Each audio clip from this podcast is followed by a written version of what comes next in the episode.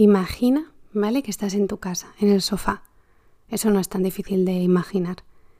Y tienes ganas de salir, tienes ganas de conocer a alguien porque te sientes que, arrasas, estás sexy hoy. Pero en realidad, joder, qué pereza, ¿no? Tienes que levantarte y, y arreglarte y salir a la calle. Y de repente tienes un mensaje del match que hiciste ayer, que al igual que el match anterior, te dice el típico, hola, ¿qué tal? Hola, ¿qué tal?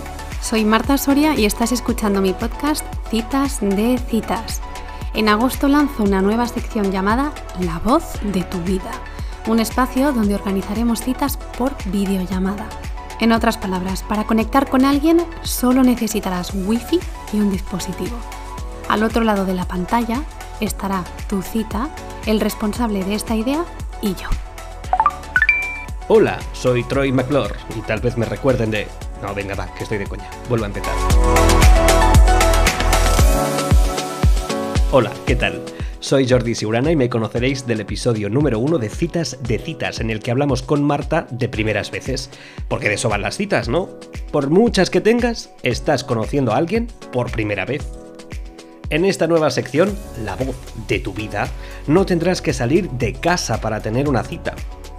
¿Qué cojones? Incluso puedes estar en pijama, lo único que necesitarás es tomar miel, limón, jengibre, cúrcuma, própolis, lo que te dé la gana, la noche antes para presentarte con tu mejor voz.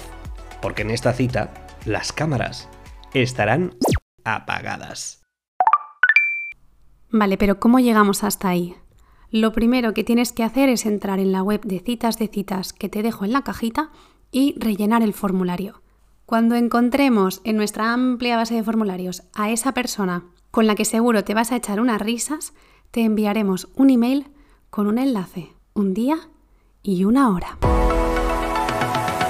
¿Cuántas citas te llegan al email que no sean de tu médico, del SEPE o de la policía? Eso se acabó. ¡Viva el amor! ¡Viva la voz! ¡Tú sí que vales! No, espera, me estoy equivocando de programa. Y si la cosa no cuaja, no pasa nada. Podrás presumir de historia y decirle a tu gente que tuviste una cita que ahora mismo está en Spotify.